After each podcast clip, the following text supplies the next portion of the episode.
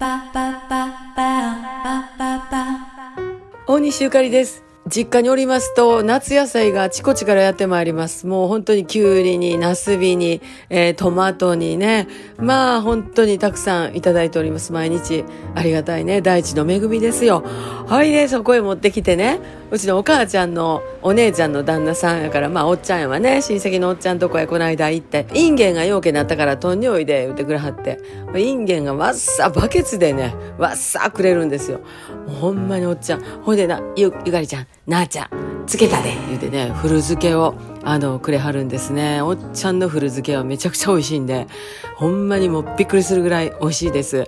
まあ、あの、写真にも収めておきましたが、立派に曲がった古漬けをいただいて帰ってきたんですけど、えーおっちゃんはインゲンを種から育てたんやそうです。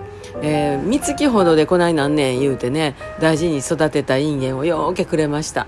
本当に、あの、もうそこらのスーパーで買うたらね、高いのにね、あんなようさんいただいて、もう帰りがけに、もうおっちゃそんな種から育ててくれんやったら、これからなんぞ種持ってくるわ、言って。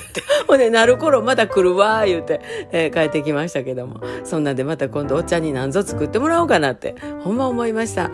えー素敵なこう、大地の恵みやなって思いますね。すべてがおてんねやろな。土とか、温度とか、人の手の具合とか、えー、すべてが野菜に合うてるとこらんやなと思って、えー大変のどかで、また明日朝から方法結局聞こうと思います。方法結局。ほんまに方法結局ようさんおんねん。